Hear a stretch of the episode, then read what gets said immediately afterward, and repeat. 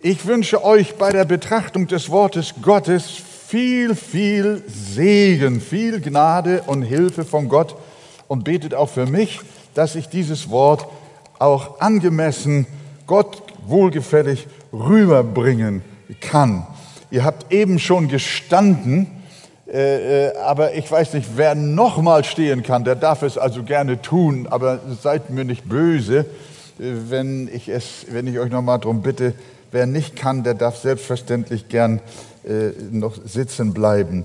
Wir machen ja in diesen Sommertagen und äh, Sonntagen, machen wir Fortsetzung äh, äh, in der Bergpredigt und heute sind es die ersten sechs Verse aus Kapitel 7.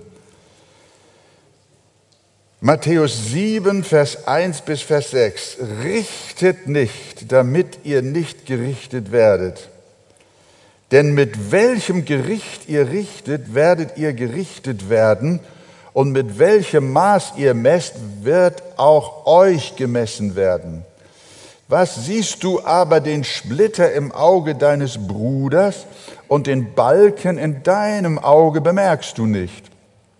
Oder wie kannst du zu deinem Bruder sagen, halt, ich will den Splitter aus deinem Auge ziehen und siehe, der Balken ist in deinem Auge, du Heuchler. Zieh zuerst den Balken aus deinem Auge und dann wirst du klar sehen, um den Splitter aus dem Auge deines Bruders zu ziehen. Gebt das Heilige nicht den Hunden und werft eure Perlen nicht vor die Schweine, damit diese sie nicht mit ihren Füßen zertreten und sich umwenden und euch zerreißen. Amen. Wir nehmen Platz miteinander.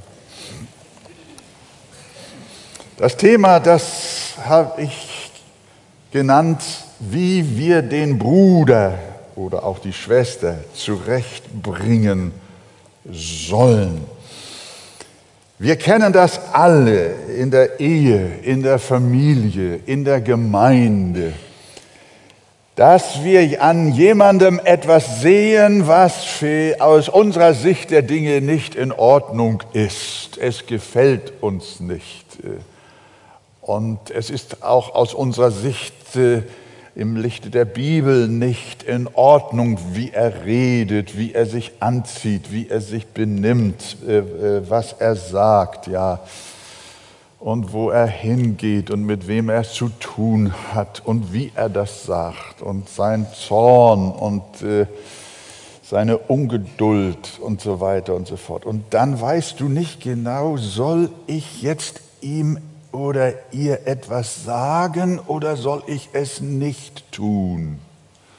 Was meint ihr, soll man da jetzt etwas sagen oder soll man das nicht tun? Diese, diese, diese, diesen Spagat, den kennen wir alle. Wir möchten ja keinen Konflikt herbeiführen, denn es könnte ja sein, dass der Betreffende das alles für völlig falsch hält und dass der beleidigt ist und so weiter und so fort. Und ich glaube, wir kennen alle äh, solche Situationen. Manchmal entsteht daraus eine Eskalation, manchmal hilft es auch. Äh, äh und äh, hier, darum geht es hier eigentlich. Und es ist ja ganz wichtig, äh, Ermahnung und einander zurechthelfen charakterlich, das ist ja ein wesentlicher Bestandteil unseres Dienstes und unserer Aufgabe in der Gemeinde, dass wir alle miteinander vorankommen und das Wesen Christi immer stärker in uns wird und sein Charakter dominierend in unserem Leben ist. Und wenn wir dann so sehen, wie der ein oder andere auch äh, sich gehen lässt und äh, auch die Wege des Herrn vielleicht sogar verlässt, ähm, ja, dann kommt dieser Punkt, wo die Bibel uns auffordert, dass wir auch uns zurechthelfen, dass wir da auch ansprechen. Darf ich mal fragen, wer von euch lässt sich gerne wer, ich sage mal so, wer von euch lässt sich sehr gerne ansprechen, wenn er bewusst oder auch unbewussten Fehler gemacht hat? Meldet sich kein Mensch hier in der Arche? Ich dachte, ihr würdet sagen, Halleluja. Da ist einer, der hat den Mut, mich auf meine Schwäche hin anzusprechen, damit ich sie überwinden kann. Ich weiß, das ist eine komplizierte Sache. Das ist nicht so einfach. Jesus zeigt das, wie er das ja so oft und immer wieder tut, anhand eines Bildes. Er spricht, da hat jemand einen Splitter im Auge. Und der Splitter kann ja nicht bleiben. Wenn das Auge nicht leiden soll und es möglicherweise nicht sogar blind werden soll, dann muss jetzt gehandelt werden. Und äh, dann ist es ja richtig. Ich weiß nicht, wenn du einen Fremdkörper im Auge hast, zu wem gehst du dann? Erst versuchst du selbst ein bisschen zu reiben, gehst auch zum Spiegel. Aber ich darf ja Gott sei Dank verheiratet sein, habe eine liebe Frau und zu der gehe ich dann. Und dann sage ich, Schatz, du, ich glaube, ich habe was im Auge, kannst du mal gucken? Und dann setzt sie ihre Brille auf und dann fühle ich ihre zärtlichen Hände dann ist der Splitter sogar ganz schön da drin. Und dann weiß ich, warte mal, warte mal, dann nimmt sie ein Tuch und dann macht sie ganz liebevoll und ganz schmerzfrei, erlöst sie mich von dem, was mir da ins Auge gefallen ist. Das ist eigentlich, was hier so gemeint ist. Es ist eigentlich auch unsere Pflicht, dem Nächsten dann zu helfen, wenn er in solch einer Notlage ist. Ihn von, seinem, von dem Fremdkörper zu befreien. Und geistlich gesehen kann das auch deine Frau sein, dein Mann sein, jemand in der Familie, ein Freund. Aber manchmal musst du auch zum Arzt gehen geistlich gesehen vielleicht zu einem Seelsorger, der dir dann hilft. Auf jeden Fall muss gehandelt werden. Der Splitter muss raus, der Bruder, die Schwester muss gesund werden. Und deshalb sagt Jakobus Kapitel 5, Vers 19 bis 20, Brüder, wenn jemand unter euch von der Wahrheit abirrt, und es führt ihn einer zur Umkehr. So soll er wissen, wer einen Sünder von seinem Irrweg zur Umkehr führt, der wird seine Seele vom Tod erretten und eine Menge Sünden zudecken. Das ist die Art, wie Jakobus vom Splitterziehen hier spricht. Wir sehen, der Dienst der Ermahnung und Zurechtweisung dient der Gesundheit der Gemeinde. Haben wir das verstanden?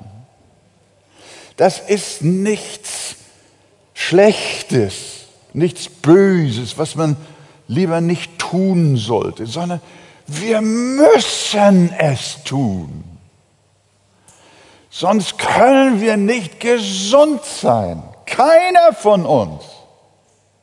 Jeder braucht, jeder hat einen Splitter, mindestens einen. Manche haben ihn auch im anderen Auge, manche haben ihn auch unter dem Fingernagel und haben ihn am Zeh und sonst wo. Der Dienst der Ermahnung und Zurechtweisung dient der Gesundheit der Gemeinde. Und Jesus hat ja deshalb auch gesagt, wenn aber dein Bruder an dir gesündigt hat, so geh hin und weise ihn zurecht unter vier Augen. Hört da auf dich, so hast du deinen Bruder gewonnen. Halleluja, der Fremdkörper ist raus. Gott hat etwas Heilung geschenkt. Und der Hebräerbrief in Kapitel 3, Vers 13 sagt, ermahnt einander vielmehr und jetzt kommt ein interessantes Wort. Es heißt, jeden Tag ermahnt einander vielmehr jeden Tag, solange es heute heißt, damit nicht jemand unter euch verstockt wird durch den Betrug der Sünde. Wir brauchen jeden Tag Ermahnung. Ein wesentlicher Auftrag der Gemeinde und eines jeden einzelnen Christen ist also Splitter ziehen und dem anderen helfen. Wie schon angedeutet, weichen leider viele einem solchen Dienst aus. Sie missverstehen das Wort Jesu, das ja hier zu Anfang heißt, richtet nicht. Sie verstehen darunter, wenn Jesus sagt, richtet nicht, dass man keinem etwas wegen seines Fehlverhaltens sagen dürfe, und wenn man es doch tut, sei das lieblos. Den anderen auf seine Sünde hinweisen, halten viele für Ausgrenzung. Das verstehen manche diskriminierend oder sogar als Einmischung ins Privatleben. Ich habe von einem Pastor gehört und gesagt, ja, wenn die Menschen in unserer Gemeinde in Sünde fallen, äh, das, da halte ich mich raus. Das, das ist eine Einmischung ins Privatleben. Ja, das ist heute so wie die Welt das so sagt. Nicht? Ich habe keine Ahnung, wie das da draußen ist. Aber wir orientieren uns ja nach der Bibel. Und so lassen viele Pastoren inzwischen alles laufen. Sie wollen keine Konflikte, also lassen sie jeden machen, wie er will. Keiner sagt was, alle schweigen, denn es heißt ja, richtet nicht. Von Gemeindezucht ist dann überhaupt nicht mehr die Rede.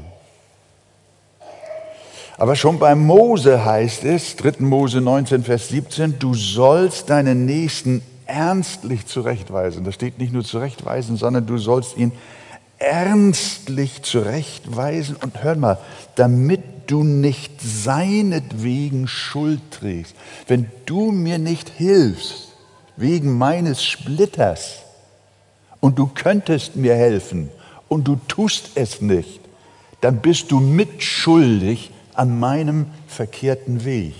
Hörst du das? Das ist, was die Bibel sagt. Kain hat ja schon auf die Frage, wo ist dein Bruder, geantwortet, soll ich meines Bruders Hüter sein? So hat er sich versucht, aus dem Staub zu machen. Nein, wir sind nicht unseres Bruders Kontrolleur, aber wir sind unseres Bruders Helfer, wenn er auf falschem Wege ist und wenn er in Not ist.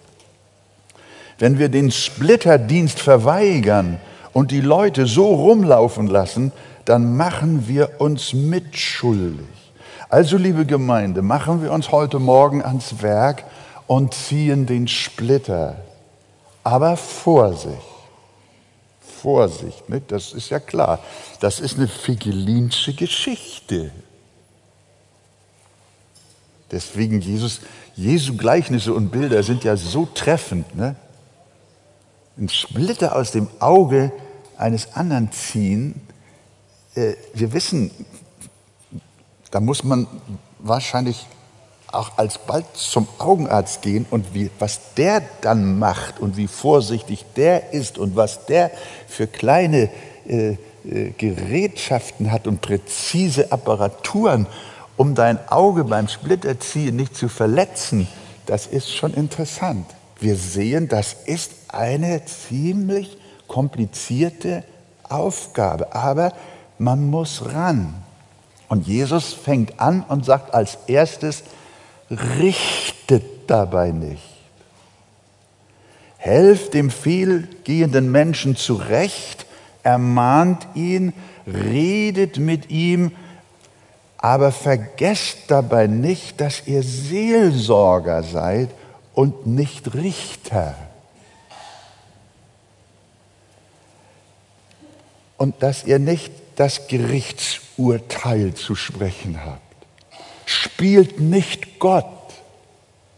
Selbstverständlich müsst ihr euch ein Urteil bilden. Ihr sollt den Betreffenden an seinen Früchten erkennen. Das, es gibt ja klare Kriterien äh, in der Heiligen Schrift, anhand derer wir erkennen können, ob ein Mensch auf falschem Wege ist, ob er Recht oder Unrecht vor Gott wandelt. Das heißt, wir müssen, wenn Jesus sagt, richtet nicht, meint er nicht, dass wir uns nicht ein Urteil bilden müssen und eine Meinung, eine Ansicht erkennen müssen. Was liegt da jetzt wirklich vor? Und er sagt eben auch, an den Früchten sollt ihr sie erkennen. Wenn jemand sagt, ich bin ein Christ und seine Früchte sind faul und ungenießbar, dann wissen wir schon, aha, hier ist mehr als ein Splitter. Wir müssen anhand von Gottes Wort natürlich prüfen und unterscheiden und zu einer Einschätzung der Person kommen, ob sie recht vor Gott und Menschen lebt oder nicht. Und dann müsst ihr zu einem Ergebnis kommen, zu einer Beurteilung.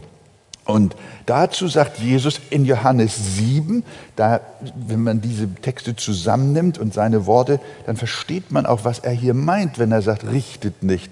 Da sagt er wieder, richtet nicht nach dem Augenschein, sondern fällt ein gerechtes Urteil, sagt er. Johannes 7, Vers 24. Also mit anderen Worten, er beurteilt die Sache nicht in Hast und vorschnell und voreingenommen, sondern nicht nach dem Augenschein. Es sieht so aus, es, es, wahrscheinlich ist es so. Und wumm, hast du dann schon dein Urteil fertig sondern fällt ein gerechtes Urteil.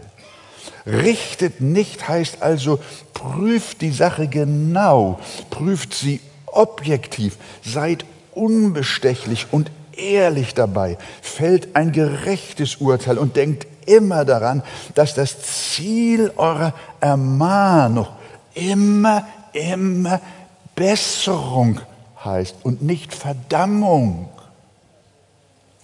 Das Ziel eurer Ermahnung ist Heilung und nicht Zerstörung, Zurechtbringung. Und deswegen schreibt Paulus so schön an die Galater, Kapitel 6, Vers 1, Brüder, wenn auch ein Mensch von einer Übertretung übereilt würde, so helft ihr, die ihr geistlich seid, einem solchen im Geist der Sanftmut wieder zurecht. Hört ihr das? Das zusammengenommen lässt uns verstehen, was Jesus meint, wenn er sagt, richtet nicht bei eurer Operation. Im Geist der Sanftmut wieder zurecht. Das bedeutet beispielsweise über deinen Bruder nicht hinter dem Rücken zu reden Manche haben über das Fehlverhalten eines Bruders, einer Schwester mit zehn oder zwanzig anderen gesprochen, aber noch niemals mit ihm selbst. Da laufen sie umher, der hat einen Splitter im Auge, hast du gesehen? Das ist ja schon voller Alter, das ist ja ganz schlimm. Was ist das bloß für ein Typ? Wann wirst du endlich dahin kommen und zu sagen, Bruder, hör mal, ich sehe was. und spricht mit ihm selber. Das ist eine ganz große Sünde derer, die helfen wollen. Die helfen nicht, sondern sie machen kaputt. In diesem Sinne, richtet nicht, sei fair und höre den Angeklagten auch selbst. Also wenn du eine Seele zurechtweist, dann tue es wohl klar in der Sache. Wenn du festgestellt, da liegt wirklich ein, eine Verwundung vor, ein Splitter vor, dann sei auch klar, aber in Liebe, wohlwollend, geduldig. Lass das Richten sein, im Sinne dessen, wie Jesus es meint. Und dann als zweites zeigt uns der Herr, dass wir auch angemessen dabei sein sollen. Wir sollen nicht überzogen urteilen. Es gibt in der Gemeinde manchmal sehr tadelsüchtige Leute. Ich nenne sie die Fehlerfinder in der Gemeinde. Es gibt so, so, so, Spezialisten, das sind Fehlerfinder. Manchmal es hat, heute ist keiner von denen hier, glücklicherweise. Aber es gibt manchmal Menschen, wenn ich sie von ferne sehe, gehe ich ihnen am liebsten aus dem Wege, weil ich weiß, der hat schon wieder was zu meckern. Und diese Meckerei, die geht mir auf den Senkel, wie man so schön sagt. Ne? Äh, äh, und dann wundert er sich, ja, der Bruder, der geht mir immer aus dem Weg, der hat was gegen mich. Ja, ja, der hat auch was gegen dich, weil du dauernd rummeckerst. Das sind diese Fehlerfinder, diese Kontrolleure in der Kirche. Das ist was ganz Schlimmes. Und wenn sie einen erwischt haben, dann spielen sie gleich den Scharfrichter. Das macht die Gemeinde kaputt. Gott bewahre uns vor solch tadelwütigen und kritiksüchtigen Menschen. Er bewahre uns vor diesem Richtgeist. Bei jeder Kleinigkeit sind wir entsetzt. Und die betreffende Person, die wir ohnehin schon auf dem Kieker haben, die macht sowieso alles falsch. Wir haben sie schon vorneweg verurteilt. Allein, dass sie da ist, ist schon ein Fehler. Äh, wir müssen hier fair sein. Jesus sagt hier in unserem Text, darum, mit welchem Gericht ihr richtet, werdet ihr gerichtet werden und mit welchem Maß ihr messt, wird auch euch gemessen werden. So schonungslos und so hart und so konsequent wirst du gerichtet werden von Gott, wie du andere Menschen richtest. So wie es bei dir kein Erbarmen gibt, so wird Gott mit dir auch kein Erbarmen haben. Deine Härte wird Gott dich auch spüren lassen. Wir haben vorhin dieses Lied gesungen. Nochmal, wie heißt es? Nimm die Härte aus meinem Herzen. Mit dieser Härte wird Gott dir auch begegnen. Den Standard, den du an andere legst, den legt Gott auch bei dir an. Matthäus 6, Vers 15.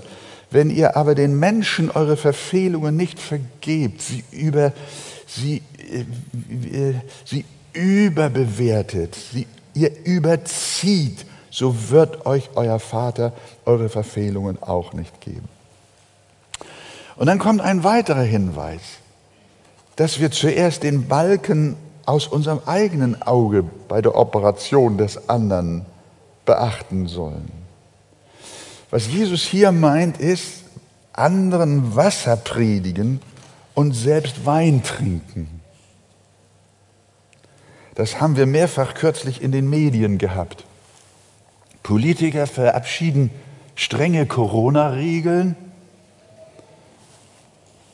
Maske tragen, Abstand halten, Besuchsbegrenzung, Testnachweise und die Oberen halten derweil Partys ohne jegliche Regel. Wenn ich mich erinnere, ist es wohl zur Zeit der britische Premier, der wohl auch mit so einem Balken rumgelaufen ist, als er anderen äh, den Splittern rausziehen wollte.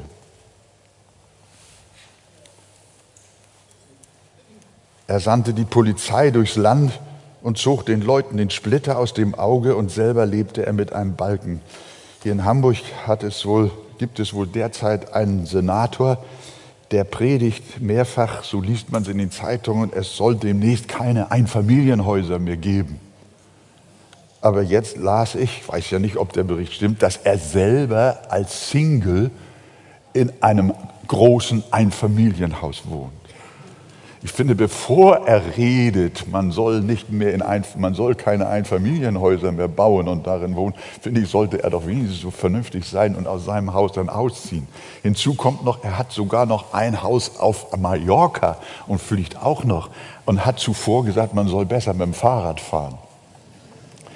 Ja, das sind so diese Leute, die Splitter ziehen wollen und Balken in ihren eigenen Augen haben.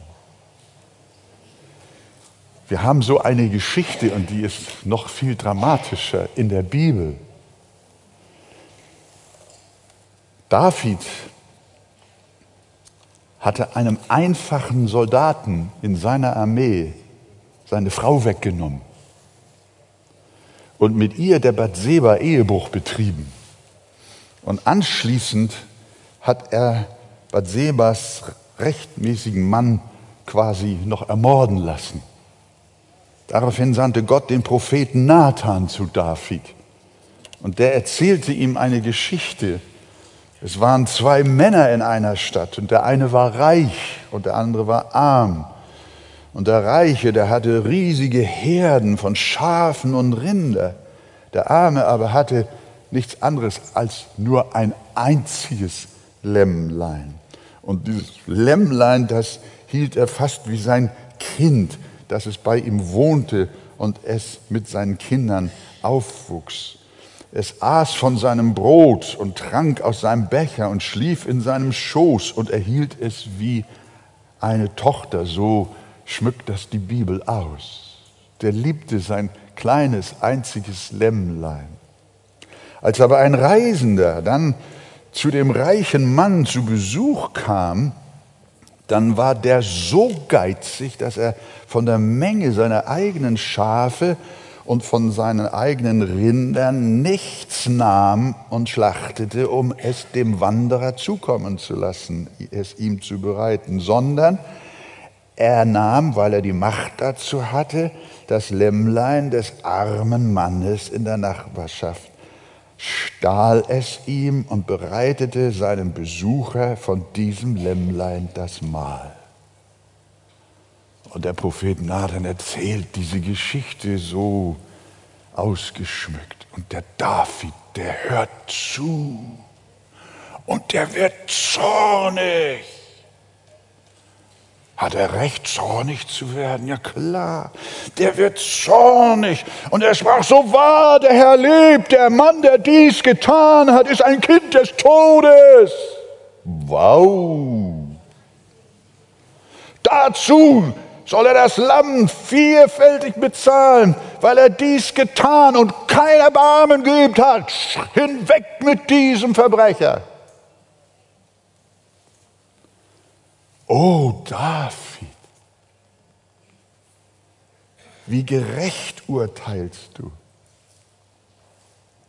Aber Nathan sagte zu dem erregten König, du bist der Mann. Ich muss euch nicht weiter die Geschichte erklären. Er wollte den Splitter aus dem Auge eines reichen Mannes ziehen. Und er wollte richten, gerecht richten. Aber er vergaß, sein eigenes Leben zu durchleuchten. Und das ist, was Jesus hier sagt. Wir sollen dem Bruder helfen. Wir sollen versuchen, die Schwester, die Irrte zu rächen, zu bringen. Aber wir müssen sehr aufpassen, dass die Sünde, die wir bei dem anderen zeigen, nicht in viel größerem Maße bei uns selber vorhanden ist. Jesus sagt, was ihr entschuldigt euch selber eure Sünde, die ihr bei anderen schwer anklagt.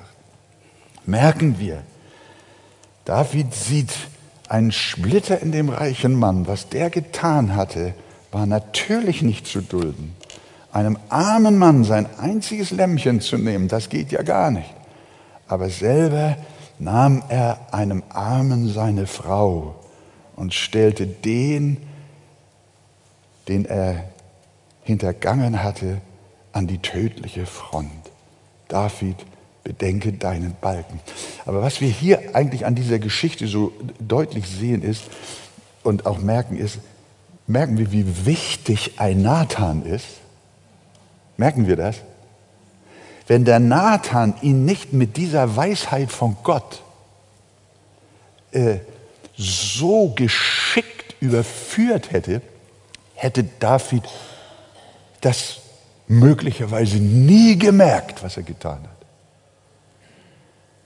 Er war ja König, er hatte ja Macht, wer wollte ihm was sagen? Er war ja Chef der Armee, er war Chef der Polizei, er stand über allem. Und da wurde er spröde und unempfindlich für seine eigene Sünde. Das passiert. Das kannst du dir ja in deiner Stellung erlauben. Das macht ja nicht. Und deshalb, liebe Gemeinde, hier sehen wir, wir, wissen, der, Samu, der, der Salomo später, von dem lesen wir jedenfalls nicht in der Bibel bei all seinen Sünden, dass da ein Nathan auftritt. Trat. Könnt ihr euch erinnern? Sondern wir wissen, dass der Salomo einen furchtbaren Niedergang erlebt hatte. Während sein Vater die Gnade hatte, dass da noch jemand auftrat von Gott und ihn in sein Leben hineinredete. Und ich muss an dieser Stelle sagen, ich danke Gott auch für alle Menschen innerhalb und außerhalb meiner Familie, die es auch gewagt haben, in mein Leben hineinzureden. Und mir gesagt haben, Wolfgang, so kannst du es nicht machen. So kannst du dich nicht verhalten. So kannst du nicht reden. Gott helfe uns, dass jemand da ist, der uns bei der Entdeckung unseres Balkens hilft. Und wenn das geschehen ist, dann, dann, werden wir, dann werden wir merken, wir können segensreich auch denen helfen, die den Splitter im Auge haben. Ich bin ja viele Jahre im Vorstand einer pfingstlichen Gemeindebewegung gewesen. Und einer der Vorstände, so erinnere ich mich, forderte die schärfste Konsequenz nach dem Motto weg mit ihm, keine Milde, keine Gnade. Es ging um einen Pastor, dessen Ehebruch ans Licht gekommen war. Und mir fiel dieser scharfe Richter, so nenne ich ihn mal, auf. Und ich dachte in meinem Herzen, Bruder, warum bist du so zornig? Alle haben das bedauert. Alle, ja, die meisten haben Tränen in den Augen gehabt, haben ein schweres Herz gehabt über das, was sie hören mussten von einem ihrer geliebten Brüder. Aber einer war dabei, der war zornig wie David. Und der wollte Tabula rasa, sofort, auf der Stelle. Und ich dachte in meinem Herzen, warum bist du so erregt? Trägst du vielleicht selbst einen Ehebruch mit dir rum? Ja, und wenige Wochen später kam es heraus, dass dieser Vorstandsbruder es viel schlimmer getrieben hatte. Und er musste aus seinem Amt entfernt werden. Wenn Menschen auffallend hart mit anderen ins Gericht gehen, dann kann es sein, jedenfalls habe ich das in meinem Leben oft erfahren, dann deutet das sehr häufig darauf hin, dass sie selbst einen Balken im Auge haben. Es ist nicht gut, wenn ein Seelsorger Pornografie bei einem anderen anprangert aber ihr selber heimlich verfallen ist. So können wir einander nicht helfen. Das ist, was Jesus hier uns eigentlich sagen will. Darum, bevor du anderen den Splitter herausziehen willst, entsorge erst deinen Balken. Ansonsten bist du ein Heuchler. Das Wort hat Jesus hier ja wieder gebraucht, ein Pharisäer. Und was Jesus von diesen Leuten hält, das weißt du. Erst wenn du selbst frei bist und hast du die nötige Kraft, erst wenn du selber rein bist, wenn Gott dich geheiligt hat, dann hast du die nötige Gelassenheit und auch die nötige Sachlichkeit, mit der du dem anderen helfen kannst. Und das schenke Gott uns an, das schenke Gott uns Pastoren. Dass Gott dass wir rein vor Gott dastehen. Dass wir nicht Menschen richten über etwas, was wir uns selber leisten. Gott schenke uns diese Sachlichkeit, diese Gelassenheit, die Liebe für die Menschen, die gefallen sind. Und zum Schluss noch ein Punkt, den wir jetzt eigentlich gar nicht erwartet hätten. Es gibt Ausleger, die sagen, Vers 6 gehört eigentlich nicht mehr zu dem Kontext, von dem Jesus hier gesprochen hat. Aber ich glaube doch.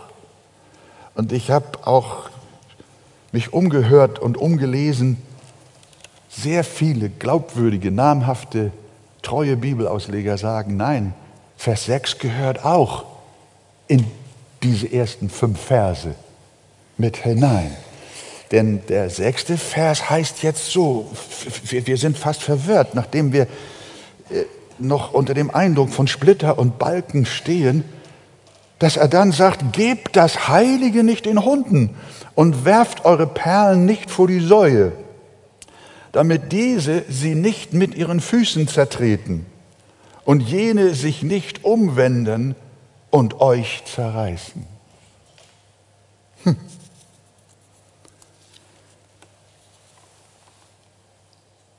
Was unser Herr hier meint, ist aus meiner Sicht und wie ich mit vielen Auslegern es gleichermaßen sehe, wir sollen uns sehr viel Mühe geben und viel Geduld haben, Menschen zurechtzubringen, ungläubige Menschen zu ihrem Heil zu führen.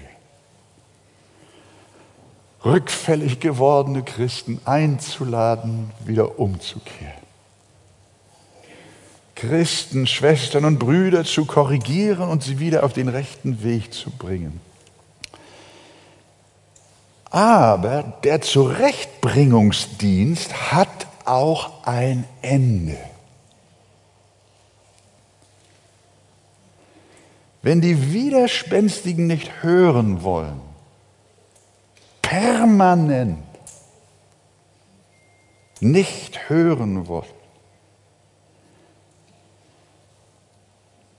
da hat Jesus uns deutlich gesagt, in Vers 15 bis 18 Matthäus 18, wenn aber dein Bruder an dir gesündigt hat, so geh hin und weise ihn zurecht unter vier Augen. Das ist jetzt, das ist dein Dienst. Hört er auf dich, so hast du deinen Bruder gewonnen.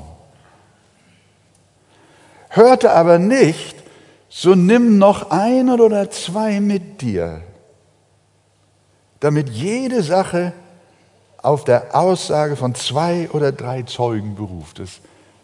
Das klingt so ähnlich wie bei Paulus, wenn Älteste angeklagt werden, gegen die man keine Anklage erheben soll, es sei denn, es sind zwei oder drei Zeugen da. Und nachdem also dieser Bruder zwei oder drei Zeugen gehört hat und diese auch nicht hört, dann sagt Jesus weiter, so sage es der Gemeinde. Hört er aber auch auf die Gemeinde nicht, so sei er für dich wie ein Heide und ein Zöllner. Verstehen wir? Da sagt er, dann ist Schluss. Dann geht es nicht mehr. Dann höre auf, die heiligen Dinge des Himmelreichs den Hunden zu geben. Wir haben Fälle gehabt, da haben widerspenstige Menschen, die sich Christen nannten, am Ende gegen das Evangelium gelästert, es in den Schmutz und in den Dreck gezogen und es verspottet. Sie haben die Perlen, dann haben wir aufhören müssen, die Perlen des Evangeliums vor die Schweine oder vor die Säue zu werfen. Das ist ein harter Ausdruck. Ein ungläubiger Mensch wird sich sehr daran stoßen, dass Jesus Menschen mit äh, Hunden und mit Schweinen hier vergleicht. Und ich will das jetzt nicht hier massiv hervorbringen. Aber Petrus tut das auch, dass äh, ein Hund wieder ausspuckt, was er gefressen hat. Und dass auch die Sau sich wieder wälzt in dem Dreck, aus dem sie gekommen war. Das sind drastische Bilder. Was die Bibel uns und auch Jesus und die Apostel mit solchen starken, äh, für uns fast unerträglichen Worten sagen will, ist, der gefallene Mensch ist in eine solche Sünde und Schande und Untauglichkeit hineingeraten, dass nichts Gutes an ihm ist. Da ist keiner, der Gutes tut. Sie, Paulus sagt in Römer, sie taugen alle nichts. Das ist eine Beschreibung des gefallenen Menschen. Und Jesus sagt, wenn, wenn Menschen sich so wider das Evangelium und so wider die Wahrheit Gottes setzen und sich wehren, dann haben wir die Frage, wie lange wollen wir versuchen, wie lange sollen wir für sie beten? Wie lange sollen wir das Gespräch mit ihnen suchen? Jesus hörte nie auf, in Liebe mit seinen Jüngern weiterzureden, auch wenn sie in Sünde gefallen war. Als der Petrus so bitter gesündigt hat, hat sich Jesus seiner angenommen, ist zu ihm hingegangen, hat ihn aufgesucht und ihn in seiner Verzweiflung getroffen und ihn gefragt, Simon, Jona, hast du mich lieb? Und Jesus hat diesen Sünder, der Jesus verleugnet hat, der ihn sogar verflucht hat, den hat er wieder zurechtgebracht. Jesus hat nie, nie aufgehört, auch bei dem ungläubigen Thomas. Jesus setzte seine Kommunikation immer fort. Aber Judas, dem hatte der Heiland am Ende nichts mehr zu sagen. Auch von Herodes Antipas, der vielfach von Gott gewarnt worden war, lesen wir, er legte Jesus viele Fragen vor. Er hatte noch unglaublich viele Fragen. Aber wörtlich heißt es, aber Jesus gab ihm keine Antwort. Es gibt dann einen Punkt, wo Gott nicht mehr hört. Und grundsätzlich hat der Heiland das ja seinen Jüngern auch mit auf den Weg gegeben. Und wenn euch jemand nicht aufnehmen, noch eure Worte hören wird, sie widerspenstig abweist, so geht fort aus diesem Haus und geht aus dieser Stadt und schüttelt den Staub von euren Füßen. Da habt ihr es wieder.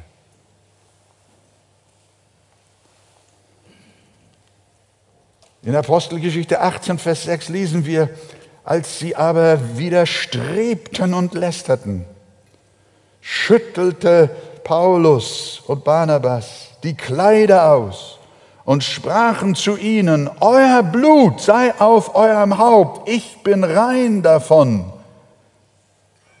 Ich gehe jetzt zu den Heiden. Und als die Juden in Kapitel 13 jedoch die Volksmenge sahen, wurden sie voll Eifersucht und widersetzten sich dem, was Paulus sagte, indem sie widersprachen und lästerten. Da sagten Paulus und Barnabas freimütig, euch haben wir das Wort Gottes zuerst verkündet. Da ihr es aber von euch stoßt und euch selbst des ewigen Lebens nicht würdig achtet, siehe, so wenden wir uns zu den Heiden gibt also eine rote Linie, die Gott nicht überschritten wissen will. Es ist gut, wenn wir viel und lange mit Menschen über Christus reden und sie immer wieder einladen, sich zu ihm zu bekehren.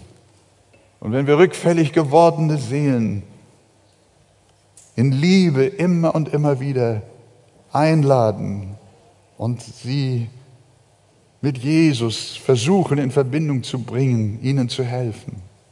Wenn sie aber anfangen zu lästern und das Evangelium verulken, es für nichts achten, es verspotten, liebe Gemeinde, wenn sie absolut die Heilige Schrift, den Schatz des Wortes Gottes nicht hören wollen, wenn sie die Perlen des Evangeliums für gering achten, dann sagt Jesus, sollen sie in ihrer Verstockung weitergehen, dann gibt es einen Zeitpunkt, an dem unsere gut gemeinte Mühe um eine Seele aufhören sollte. In diesem Fall, liebe Schwester, lieber Bruder, ist das Einfache, was du tun kannst. Leg diesen Menschen, der nicht mehr an sich heranlässt, leg ihn in Gottes Hände und lass ihn dort. Wehe denen, denen Gott nicht mehr antwortet und dessen Gebete er nicht mehr hört. Und so muss ich heute Morgen mit dieser Ermahnung auch schließen und alle diejenigen bitten, die sich bewusst dem Evangelium unseres Gottes widersetzen, hier in der Halle und auch draußen an den Bildschirmgeräten, ihr lieben Freunde, die ihr mit uns auch diesen Gottesdienst, diese Predigt hört. Es ist ein sehr ernstes Wort. Jesus sagt uns, wir sollen einander zurechthelfen. Und er sagt uns auch, wie wir das tun sollen. Dass wir uns dabei selber sehr überprüfen. Dass wir den rechten Stand haben und keine Heuchler sind. Gott helfe uns, helfe dir und mir, vor Gott ein aufrichtiges Leben zu führen, damit wir in der Lage sind, auch helfend einem anderen den Splitter zu ziehen. Aber wenn du alles getan hast und nicht mehr weiterkommst, dann sagt Jesus auch, gib das Heilige nicht den Hunden, und werft eure Perlen nicht vor die Schweine, damit diese sie nicht mit ihren Füßen zertreten und sich umwenden und euch zerreißen.